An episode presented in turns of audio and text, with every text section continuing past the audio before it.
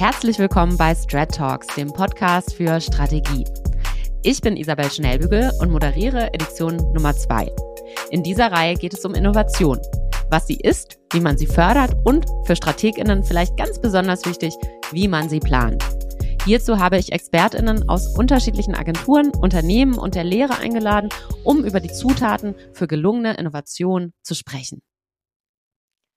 So, willkommen zurück bei Strat Talks.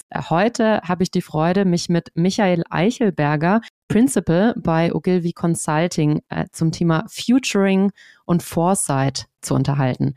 Lieber Michael, wie schön, dass du da bist. Um ganz einfach zu starten, erzähl doch mal ein bisschen was über dich. Wer bist du? Woher kommst du? Und was machst du so in deinem Day-to-Day? day to day Erstmal schön hier zu sein. Vielen Dank für die Einladung und natürlich die Möglichkeit, mit Strat Talk so viele StrategInnen zu erreichen, auch mit meinem Herzensthema, nämlich Foresight. Ich bin Stratege, Zukunftsforscher und Facilitator und leite seit knapp einem Jahr Ogilvy Consulting, das Beratungsgeschäft hier von Ogilvy in Deutschland. So gehört Neukundenakquise, die Weiterentwicklung des Strategieangebots, Führen des deutschen Teams und natürlich auch das Netzwerken mit den anderen Märkten neben der Projektarbeit, in der ich auch tätig bin. Und zu meinem Hintergrund. Äh, in meiner Karriere habe ich mich schon immer mit Strategiearbeit beschäftigt. Ich habe noch nicht rausgefunden, ob man Strategiearbeit sagt oder Strategiearbeit, aber ich bin kleiner Schwabe. Äh, das ist so viel mal vorneweg. Allerdings in den letzten 15 Jahren immer aus einer sehr unterschiedlichen Perspektive, die ich gerne teile, gerade so zum Beginn. Ich habe gestartet im Agenturumfeld als Planner mit einem starken Fokus auf Kommunikation Nachgang dann als Markenstratege noch meinen Horizont erweitert, vor allem in die Themen klassische Markenstrategie und auch Schnittpunkte in die Unternehmensstrategie. Danach als Unternehmensberater, als Strategieberater noch etwas generalistischer mit dem Fokus auf Innovation, was ja auch heute dein Fokusthema ist. Vor allem in dem Fall war das Business und Service Design und als interner Managementberater bei einem deutschen Automobilhersteller lag der Fokus insbesondere auf dem Thema Transformation des Strategieverständnisses. Fand ich auch mal sehr spannend, so am Feldrand zu stehen und Strategie komplett neu auch zu denken mit dem, was man wahrgenommen hat. Und last but not least, äh, Strategiearbeit aus der Perspektive eines Gründers eines Circular E-Commerce Marktplatzes. Und in der Rolle hat man ständig geswitcht zwischen allen Facetten der Strategiearbeit, mal groß, mal klein. Aber Strategie hat immer stattgefunden. Super spannend. Vielen Dank auch für die Fragestellung zum Thema Strategie versus Strategie. Wie du weißt, ich komme ja auch aus Schwaben. Ich weiß nicht, ob da meine Perspektive auch eingefärbt ist. Ich habe es immer als Strategie äh, formuliert. Let's see, vielleicht kriegen wir da ja nach dieser Folge noch Antworten darauf. Wir haben ja schon gesagt, wir sprechen zum Thema Futuring und Foresight. Du hast auch schon anklingen lassen, das ist so ein bisschen dein Herzensthema, das dich auch in der einen oder anderen Weise immer begleitet hat. Wenn man sich das so anhört, äh, dann klingt das erstmal unheimlich spannend und gerade so der Begriff Foresight auch so ein bisschen nach Science Fiction, finde ich. Erklär uns doch bitte mal zum Einstieg, was verbirgt sich hinter diesen Begriffen? Was ist das ganz genau? Sehr gern. Ähm, zur Einordnung. Science Fiction ist gar nicht so verkehrt, ist sehr nah dran.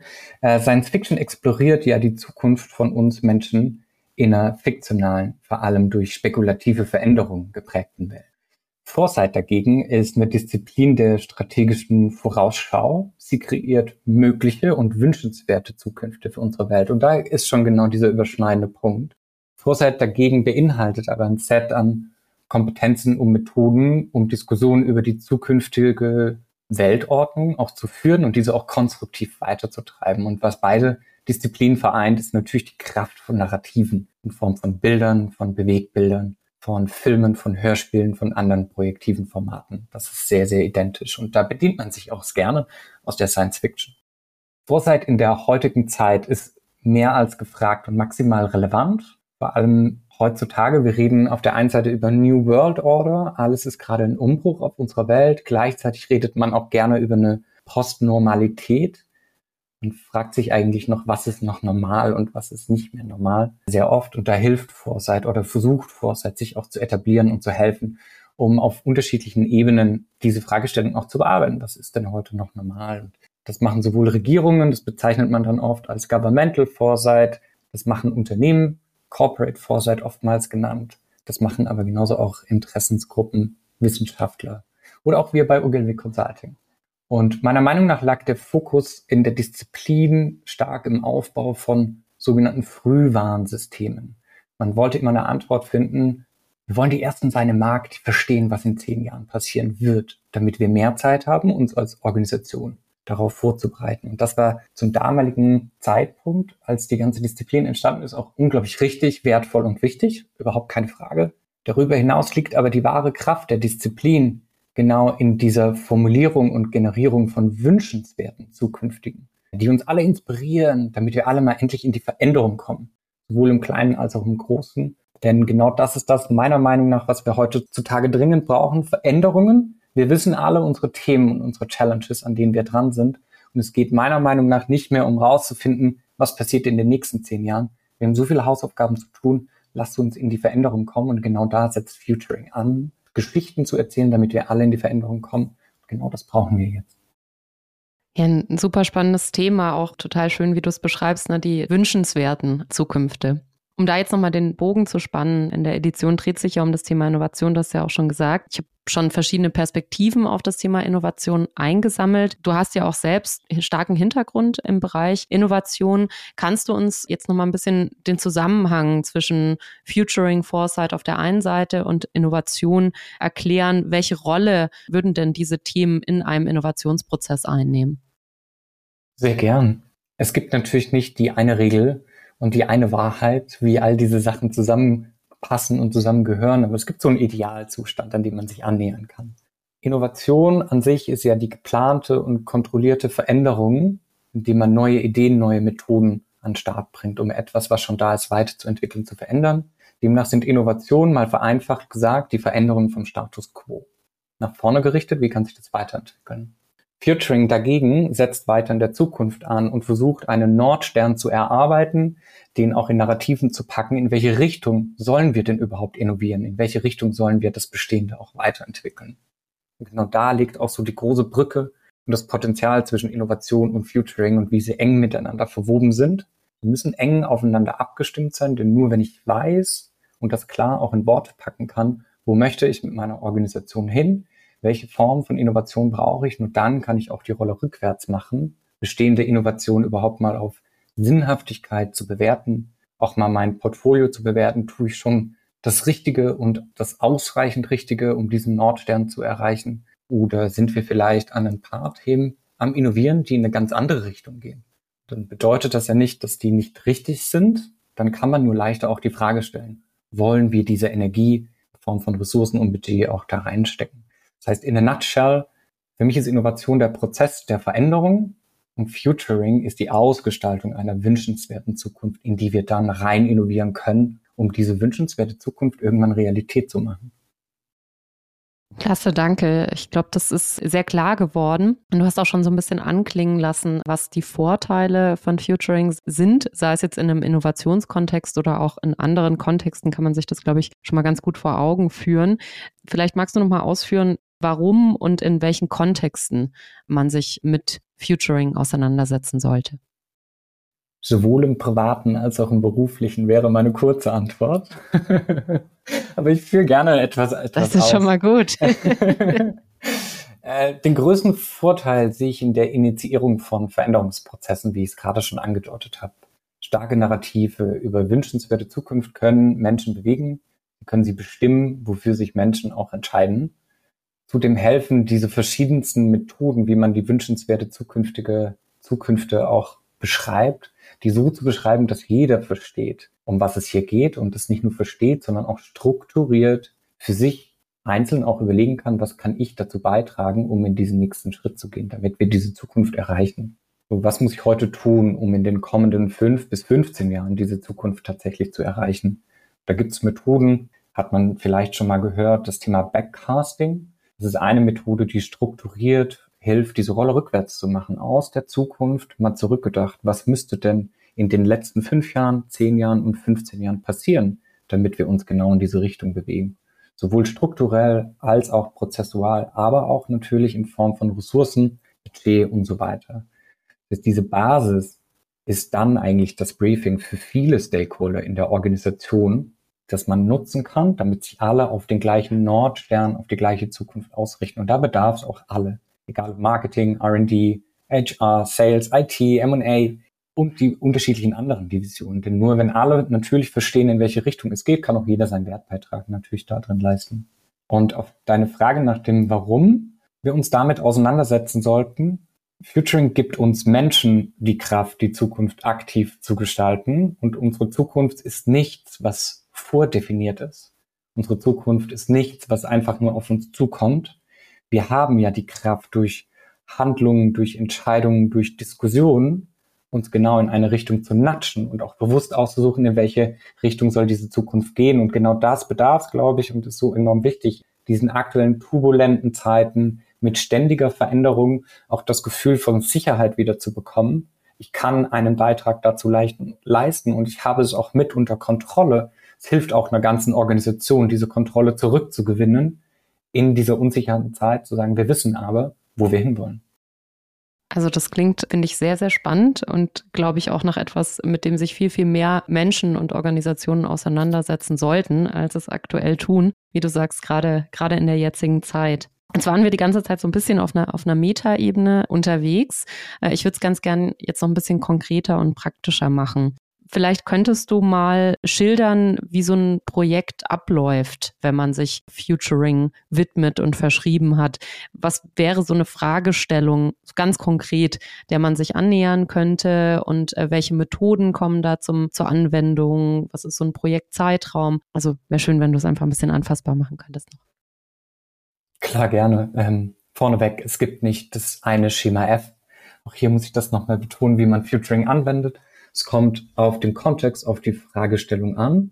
Was es aber tatsächlich gibt, ist eine Art Blueprint, die wir entwickelt haben, auch hier bei Ogilvy Consulting, an die wir sehr stark glauben. Und dieser Blueprint hilft, egal welche Fragestellung es ist, im Kleinen wie auch im Großen gut zu bearbeiten, je nachdem, was schon da ist in einer Organisation, was an Vorwissen ist schon da. wir glauben an zwei große Dinge, die man benötigt, um Futuring zu betreiben. Die erste ist eine starke, bolde Vision, wo möchte ich hin als Unternehmung, als Organisation? Was strebt mir vor? Was ist mein, mein, mein Leitstern, mein großer Nordstern?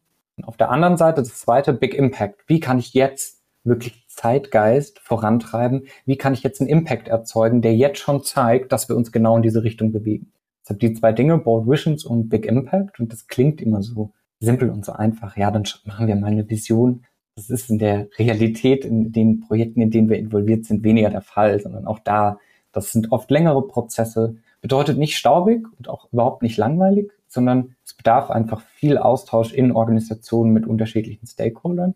Und wenn ich mal anfange, Bold Visions etwas runterzubrechen, wie, wie würden wir denn vorgehen, um solche große Visionen auch zu erarbeiten? Starten wir oft erstmal mit der Bewertung der Bestrebung. Wo will man hin? Und auch dieses, wo will man hin, aus dem Management und aus dem Team mal zu evaluieren nach Chancen und Barrieren. Was ist denn schon da? Wurde auf alles geachtet?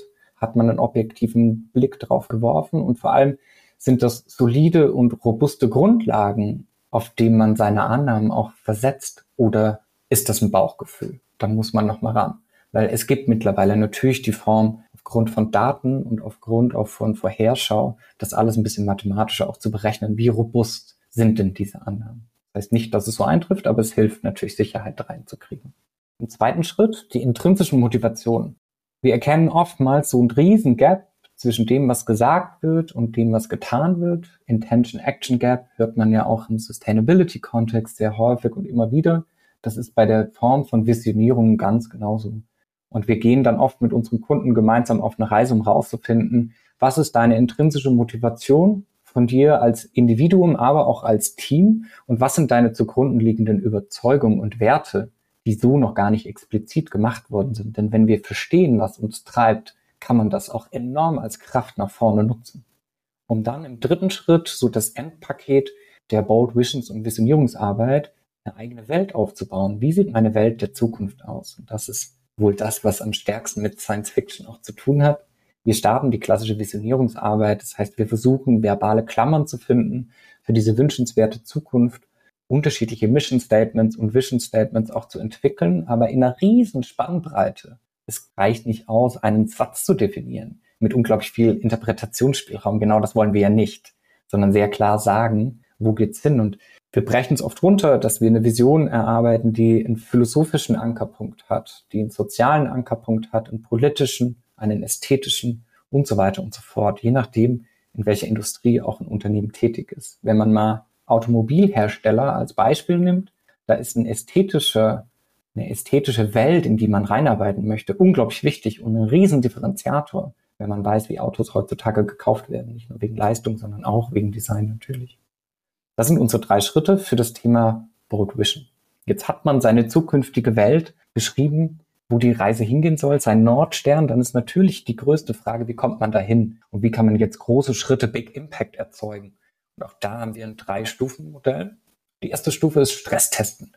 Wenn wir maximal alle überzeugt sind, damit das richtig ist und damit das robust ist, dann steigt auch automatisch die Bereitschaft, in den Invest zu gehen und auch sich dafür zu verkämpfen aber im positiven Sinne. Das heißt, wir versuchen erstmal mögliche Disruptionen, die eintreffen könnten, sogenannte Wildcards, rauszufinden und diese transformative Kräfte mal auf diese neue Welt, die wir geschaffen haben, draufzuschmeißen. Um gemeinsam mit unseren Kunden in die Diskussion zu gehen, halten wir damit Stand oder merken wir, an welchen Stellen sind wir vielleicht zu kurz gesprungen? Hatten wir nicht den großen Blick? Hatten wir das nicht auf dem Schirm? Äh, bewerten dann auch natürlich, wie hoch ist die Wahrscheinlichkeit, dass solche transformative Kräfte auf uns reinprasseln könnten, ja oder nein.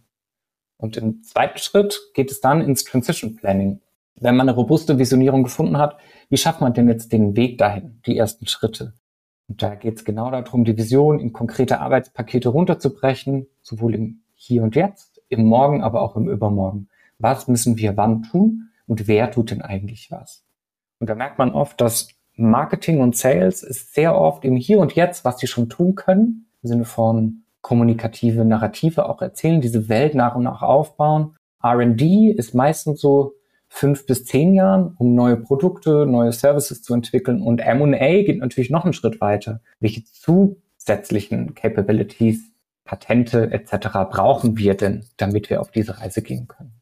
Und der letzte Punkt sind sogenannte Manifestationen wie überführen wir das denn jetzt in diese genauen, in diese Narrativen, in die Bilder, in die Hörspiele, in die Kochrezepte, was auch immer uns einfällt, um es tangibel zu machen, uns anfassbar zu machen, um es präsentierbar zu machen, um alle Menschen in der Organisation, aber auch die Gesellschaft einzuladen, sich damit auseinanderzusetzen. Was ist die Welt, auf die man hinstrebt, in die man reinarbeitet? Und da sind dann wieder die Kampagnen und die Pläne unglaublich wertvoll, genau in diesem letzten Schritt. Das klingt unheimlich toll. Vor allem gekochte Strategie habe ich noch nie gehört. Insofern müssen wir da mal ein Projekt starten, wo es genau darum geht. Ganz, ganz lieben Dank. Ich glaube, das hat schon mal total geholfen, das Ganze jetzt nochmal konkreter zu machen und wirklich zu verstehen, wie geht ihr da vor, wenn ihr ein wie auch immer geartetes Projekt reinbekommt. Um es noch konkreter zu machen, kannst du vielleicht ein bisschen aus dem Nähkästchen plaudern? Ich weiß, das ist immer so ein bisschen schwierig, aber vielleicht hast du ja einen Best Practice Case, von dem du erzählen kannst, der irgendwie eine spannende Herausforderung hattet, wo du mal darauf eingehen kannst. Wie seid ihr vorgegangen? Was war das Ergebnis? War es besser mit Futuring? Genau. Sehr gern. Ist tatsächlich schwierig. Was, was darf man erzählen und was nicht? Also ich hoffe, es piept gleich an der richtigen Stelle, wenn man das muss. Ein schönes Best Practice, was wir gemacht haben, war eine Zukunftssafari für ein Unternehmen im Bereich Food and Beverages. Ich glaube, da muss es jetzt erstmal nicht piepen. Da fühle ich mich schon mal ganz wohl. Äh, die Herausforderung dieses Klienten lag darin, Bereitschaft und Verständnis für den Wandel der eigenen Zielgruppe im Management zu erzeugen. Das war die große Fragestellung. Wie sieht diese Zielgruppe denn eigentlich in der Zukunft aus? Wie entwickelt sich diese Zielgruppe weiter? Und sind wir schon richtig positioniert? mit den richtigen Angeboten, mit der richtigen Kommunikation, um diese Menschen an uns zu binden. Das war die Kernfragestellung. Und zahlreicher Research war vorhanden und der zeigte, dass die Erwartungshaltung der Zielgruppe von morgen eine drastisch andere sein wird als die der bestehenden Zielgruppe und Kunden heute. Die damaligen Bestrebungen aus dem Management-Team waren allerdings darauf nicht ausgerichtet. Und man hat gesehen, wenn wir nicht in den Veränderungsprozess kommen, gibt es eine Disbalance zwischen dem, was der Kunde der Zukunft gerne hätte und das, was das Unternehmen anbietet aktuell. Und um diese Bereitschaft und das Verständnis für das Umdenken der Strategie und Visionsarbeit zu erzeugen, haben wir die gesamte Führungsebene auf eine zweitägige Zukunftssafari eingeladen und sind immersiv in die Lebenswelt dieser Zielgruppe der Zukunft eingestiegen. Und das über unterschiedliche Methoden. zum Start erstmal mit Zahlen, Daten, Fakten, mit ganz viel Hintergrundwissen, wie wird sich diese Zielgruppe auch weiterentwickeln. Das hilft erstmal kredibel auch konstruktive Diskussionen zu führen, weil Zahlen, Daten, Fakten, denen vertrauen wir erstmal immer sehr gern als Menschen. Dann haben wir aber einen schönen Trick durchgeführt. Wir haben nämlich gleichzeitig potenzielle Kunden der Zukunft eingeladen, sogenannte Edge Cases aus der Zielgruppe und haben gemeinsam Tandems definiert. Ein Managementmitglied und ein sogenannter Edge Case, eine Person aus der Zukunft und haben diese gemeinsam eine Nacht verbringen lassen. Und diese Edge Case Person war natürlich etwas gebrieft, aber insofern nur, um diesem Managementmitglied exakt ihre Realität abzubilden ohne einen Filter. Sie wussten nicht genau, um welches Unternehmen es sich handelt. Das heißt, da sind auch sehr spannende Kommentare über, über diese Nacht entstanden, auch über unseren Kunden. Und niemand hat sich zu erkennen gegeben, worüber reden wir denn hier eigentlich, sondern es ging wirklich ums Eintauchen in diese Zielgruppe. Konkret haben wir über 40 solcher Tandems nach einem kompletten Tag in die Nacht geschickt. Äh, die waren bis spät in die Nacht gemeinsam unterwegs, um sich kennenzulernen, um Einblicke in die Lebenswelt zu erzeugen um tiefgehende Gespräche über Ängste und Motivationen auch bezogen auf die Zukunft zu führen, etwas geguidet durch uns. Sie haben ehrliches Feedback zum aktuellen Produkt- und Serviceerlebnis ausgetauscht und natürlich auch Ideen gesponnen über die Welt von morgen, wilde Ideen übers Übermorgen. Im Nachgang sind wir mit dem Management mal in den Prozess der Visionierung eingestiegen, um genau wie ich es vorhin beschrieben habe, diese Welt der Zukunft aufzubauen und siehe da, wir sind mit unglaublich starken, bolden Visionen für die Zukunft am Ende aus diesen zwei Tagen raus. Und das haben wir meiner Meinung nach nur geschafft, weil wir diese Menschen davon überzeugt haben, es gibt eine Veränderung da draußen. Und es ist jetzt schon erlebbar, auch wenn erstmal nur in den Grundzügen. Aber euer Bauchgefühl ist insofern gar nicht verkehrt, wenn ihr mal diesen Menschen gegenüber sitzt, um wahrzunehmen, was da vielleicht noch kommt in den nächsten zehn Jahren. Was wir vorher schon mit Zahlen, Daten und Fakten bewiesen haben. Und auf deine Frage, warum war das besser? Ich glaube, genau diese Auseinandersetzung mit der Zielgruppe heute und morgen hat diese tiefliegenden Motivationen nochmal freigesetzt. Keine Studie der Welt hätte das so aufs Papier bringen können, wenn man es nicht in Artefakte packt. Und unsere Artefakte oder Manifestationen waren diese 40 Tandems, die wir gebildet haben, die auch ein bisschen die Wildcards waren. Wir wussten natürlich nicht exakt, was passiert in dieser Nacht. Es hätte auch nach hinten losgehen können. In dem Fall hat uns das aber sehr viel Kraft nach vorne erzeugt, nämlich in eine starke Vision und Visionierungsarbeit auch einzutauchen. So viel mal als sehr konkretes Beispiel eines Ausschnittes einer Visionierungsarbeit. Sehr cool. Ich habe dazu noch zwei Follow-up-Fragen. Zum einen, vielleicht kannst du noch mal ein bisschen beschreiben, was genau mit Edge Cases gemeint ist. Also vielleicht ganz konkret eine Person, was die ausgemacht hat, was die zu einem Edge Case gemacht hat. Erstens und zweitens, was haben die denn in dieser Nacht dann so gemacht?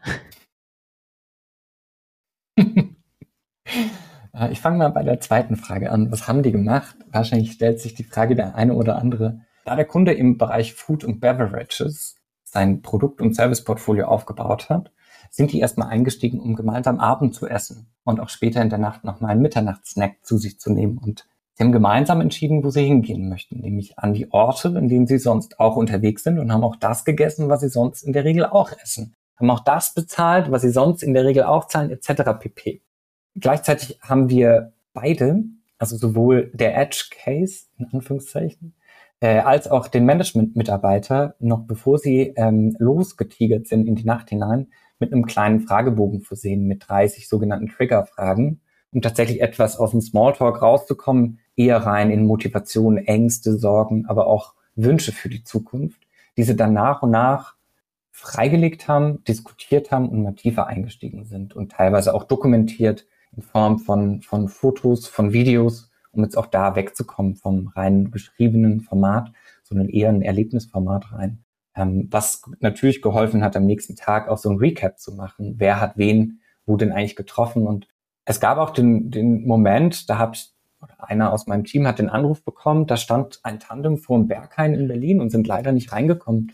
Es wurde so die Frage gestellt, ob wir vielleicht noch andere Klamotten für das Management-Team äh, dabei hätten, um vielleicht die Chance zu erhöhen, reinzukommen. Fun Fact haben sie natürlich nicht geschafft. Sie mussten sich was anderes aussuchen. Ins Berghain sind sie nicht gekommen. Und als Edge Case in, in dem speziellen Fall waren, waren das erstmal Kritiker. Kritiker, die dieser Marke absolut kontrovers gegenüberstehen und nie bereit wären, nach eigener Aussage Produkte, Services etc. ein Erlebnis mit dieser Marke freiwillig zu führen, um genau da mal anzufangen. Das ist ein Edge Case.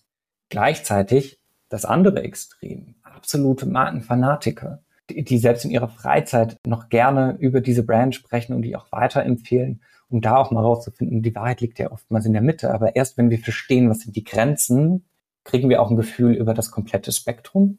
Und wir hatten sehr diverse Menschen, sowohl in der ethnischen Herkunft, im Alter, auf alle Facette einer klassischen Persona-Arbeit, wie wir es auch kennen, bezogen. Und daraus haben wir die Edge Cases entwickelt. Sowohl jemand, der sehr alt ist und Kritiker, sehr jung und gleichzeitig Liebhaber, jemand, der in der City wohnt, aber gleichzeitig Menschen, die auf dem Land herkommen. Und die haben sich alle in Berlin getroffen. Dementsprechend war da auch eine enorme Energie in diesem Plenum des Hotels, als wir die Tandems äh, sich gegenseitig vorgestellt haben und dann sind sie gemeinsam in die Nacht. Super cool. Vielen, vielen Dank. Klingt auf jeden Fall nach einem, äh, nach sehr spannenden zwei Tagen. Wenn ich mich jetzt in einem Unternehmen befinde und finde, wow, das Thema klingt unheimlich spannend und das ist etwas, das sollten wir auch machen. Wir wollen jetzt auch Futuring und Foresight anstoßen. Was mache ich dann als erstes? Worauf muss ich achten? Und vor allem, welche Stolperfallen sind dir vielleicht schon begegnet, die man möglichst umschiffen sollte? Sehr gute Frage. Die schnelle Antwort ist start small, but start. Klingt auch immer so einfach, ist es aber tatsächlich ja gar nicht. Es steckt für Futuring enorm viel Wahrheit allerdings drin. Ich glaube, zwei, zwei erste Schritte sind total hilfreich. Auf der einen Seite erstmal in die Diskussion gehen in der Organisation. Gibt es jemand, der sich mit Transformation beschäftigt?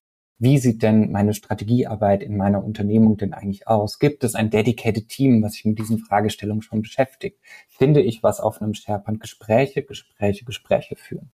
Und automatisch, man sagt ja so oft, wenn das Unternehmen wüsste, was man weiß, durch genau diese Gespräche, die oftmals etwas Zeit brauchen, findet man aber meistens Ansprechpartner, die es schon mal diskutiert haben, die einen weiterempfehlen können, so dass man da an eine Stelle gelangt, wo man tatsächlich auch einen Mehrwert stiften kann. Auf der anderen Seite, wenn man feststellt, dass es niemanden in der Organisation gibt, der sich damit beschäftigt, würde ich immer empfehlen, bei sich selber anzufangen. Bei dem Teil der Arbeit, den man verantwortet, rauszufinden, was sind denn die größten Treiber, die größten Trends, die mich beeinflussen und meine Arbeit. Da gibt es auch unterschiedliche Modelle, wie Pestel zum Beispiel dafür, das beleuchtet die politische Perspektive, die wirtschaftliche, die gesellschaftliche, die technologische, aber auch die Umweltperspektive. Und man stellt sich die Frage und googelt auch einfach mal ganz pragmatisch, was sind Trends in diesen Themen? Um dann die Rolle rückwärts zu machen, was glaube ich, welche dieser Trends werden mein Projekt, werden mein Verantwortungsbereich zukünftig weiter verändern und startet dann die Diskussion mit seinen Teammitgliedern, mit seinen Sparringpartnern, wie man sich besser darauf ausrichten kann. Das ist schon ein riesengroßer Schritt, den man genau in so eine Zukunft machen kann. Sehr cool. Also einfach mal anfangen und viel, viel reden. Ähm, das, glaube ich, kann man, kann man auf jeden Fall machen.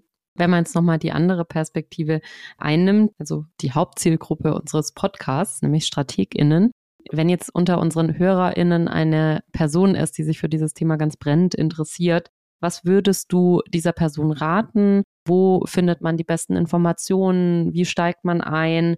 Und äh, vor allem, wie kann ich andere KollegInnen in der Agentur davon überzeugen, dass dieses Thema ein Zeitinvest wert ist? Ganz schwierige Frage und eine ganz schnelle Antwort, die heißt LinkedIn. Es gibt leider keinen Bundesverband von Futuring oder Foresight-Experten. Es gibt keinen Club der großen Denker, die die Zukunft von morgen gestalten. Es gibt nicht diese eine Anlaufstelle, ähm, mit der man sich befassen kann und gestreamlined genau diese Informationen tatsächlich bekommt. Das ist auch eine riesen Herausforderung für die ganze Branche, ehrlicherweise. Was hilft, ist tatsächlich sich auf Business-Plattformen wie LinkedIn oder auch wie andere Derivate und andere Plattformen sich anzumelden, um genau nach solchen Menschen zu suchen, die sich damit beschäftigen. Je nachdem, in meiner eigenen Industrie, industrieübergeordnet, industrieunabhängig, geht es hier um den Bereich Unternehmen, geht es um den Bereich Legal, geht es um den Bereich Government. Also je nach Fachbereich findet man dort die richtigen Ansprechpartner. Und es ist so eine kleine Bubble, in der man sich da befindet. Anschreiben macht Wunder und jeder hat immer Lust, direkt in eine Diskussion zu gehen. Das klingt doch super. Dann werden jetzt bestimmt ganz viele Personen direkt auf LinkedIn gehen und nach spannenden AnsprechpartnerInnen suchen. Zum Abschluss möchte ich an der Stelle gern noch mal etwas rauszoomen. Du hast es gerade schon anklingen lassen, was eine Herausforderung der Disziplin ist. Wir haben ja ganz viel auch über Mehrwerte und Potenziale gesprochen. Aber wo siehst du denn die Grenzen der Disziplin? Und abschließend noch den Blick in die Zukunft gerichtet. Auf was können wir uns denn noch einstellen? Wo geht's, wie geht's weiter? Was passiert als nächstes? Ist natürlich spannend, einem Zukunftsforscher die Frage zu stellen, wo geht die Reise hin? Was bringt die Zukunft? ja, ich hoffe, dafür brauchen wir keine Safari. ja, können wir aber gerne. Sondern einfach ein bisschen Bauchgefühl jetzt. Mhm. Aktuell in der Disziplin erleben wir, wie ich finde, eine unglaublich spannende Wirkungsdiskussion.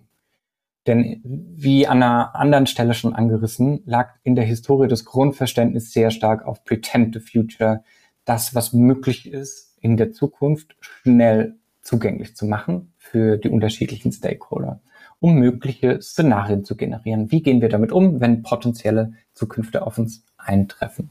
Ich glaube, das ist absolut nicht mehr Zeitgeist entsprechend. Und das merken wir auch in den Fachdiskussionen, die wir führen. Es etabliert sich stattdessen nach einem Verständnis von Creative Future. Also weg vom Verstehen hin zum Machen. Und das liegt mir wirklich sehr am Herzen. Damit müssen wir auch die Grenzen der Disziplin in Zukunft besser aufbrechen, ins Machen kommen, ins Umsetzen kommen und vor allem ins Zeitgeist erzeugen. Erst wenn wir eine Veränderung erzeugt haben, haben wir einen Schritt gemacht in die richtige Zukunft. Du hast vorhin die Frage gestellt nach der Brücke beziehungsweise der, wie hast du es genannt, der Verbindung zwischen Innovation und Futuring. Und ich glaube, das ist tatsächlich ein enorm wichtiger Aspekt, die enge Verzahnung zwischen der Innovationsarbeit in Kombination mit Futuring, um tatsächlich diese Traktion in die richtige Richtung auch zu erzeugen. Hinter Innovation, das ist das, was in den Unternehmen ja schon gut bepreist ist und budgetiert ist, da sind die Mittel wenn wir es schaffen, die in die richtige Richtung, in Anführungszeichen, auszurichten, passiert automatisch ganz viel, was enorm gute Veränderungen erzeugt, bin ich mir sicher. Zum anderen, wir haben hier und da auch immer diesen Aspekt Empowerment von Menschen angesprochen, über Narrative und über Bilder. Auch das stellen wir fest in der Diskussion, ist der zweite Teil, in der wir besser werden müssen. Wir schaffen es nicht durch den Einsatz von KI, noch bessere Trends und noch stärkere Dynamiken rauszufinden. Ja, das geht, aber ist das tatsächlich gebraucht? Ich glaube nein. Ich glaube, wir brauchen starke Narrative in Kollaboration mit allen Disziplinen der Kreativbranche, um Menschen ins Machen zu kriegen. Sie verstehen, wo die Reise hingeht, dass sie aber auch verstehen, was können sie aktuell tun, um einen Schritt näher zu kommen an diese Zukunft. Machen statt Vordenken wäre da meine Devise. Das finde ich ein ganz, ganz tolles Schlusswort. Das ist auch etwas, äh, tatsächlich, das haben einige GesprächspartnerInnen gesagt, ein ganz starker Aufruf, tatsächlich in, ins Doing zu kommen. Zwar fundiert und durchdacht und mit viel strategischem Know-how, aber eben auch gleichzeitig die PS auf die Straße zu bringen. Ganz, ganz lieben Dank, Michael, dass du bei uns warst. War unheimlich spannend, ein total spannender Bereich. Und ich bin jetzt total happy, dass ich endlich weiß, warum Futuring und Science Fiction eigentlich gar nicht so weit voneinander weg sind. Das freut mich als kleiner Nerd total. Also ganz, ganz lieben Dank für deine Zeit. Schön, dass du da warst. Vielen Dank für die Einladung.